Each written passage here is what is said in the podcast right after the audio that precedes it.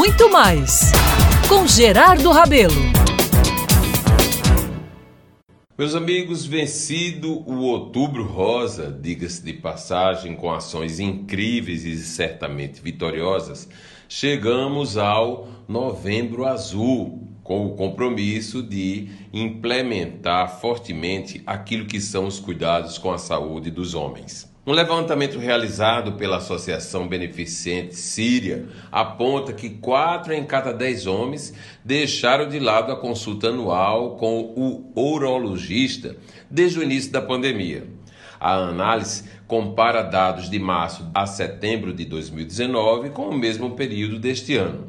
Pois bem, a redução significativa nos consultórios urológicos foi acompanhada pela queda na realização da coleta do PSA, um dos exames solicitados para o rastreamento do câncer de próstata em homens assintomáticos. Nos meses de abril e maio, quando tivemos um isolamento social mais rígido, essa proporção chegou a ser inversa, ou seja, a cada 10 homens, somente 3 mantiveram sua rotina de consultas, destaca um pesquisador.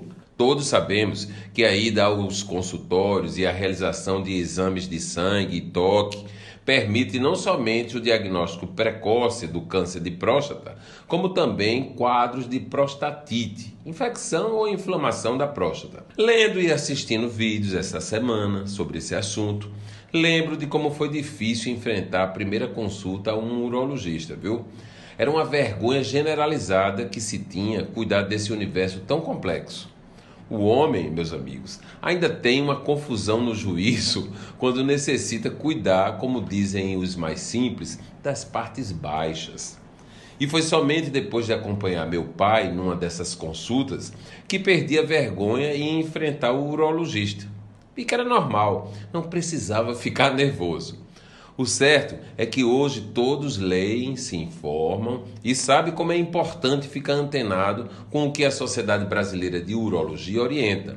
Homens acima de 50 anos ou a partir de 45 anos devem fazer consultas periódicas porque nessa fase da vida eles sempre apresentam fatores de risco.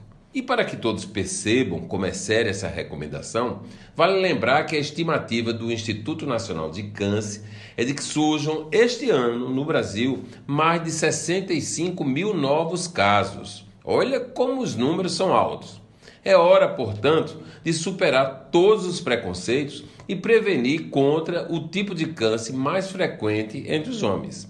Quero aqui, nesse despertar da prevenção, da luta pela vida dos homens nesse novembro azul, homenagear guerreiros da urologia paraibana como Jacinto Medeiros, Osorinho Abá, George Guedes Pereira, Marcelo Figueiredo e Marcelo Sarmento. Viva a urologia, viva a medicina, viva a vida, meu povo! Eu sou Gerardo Rabelo e todos os dias estarei aqui na Band News FM Manaíra para lutar pela vida com você.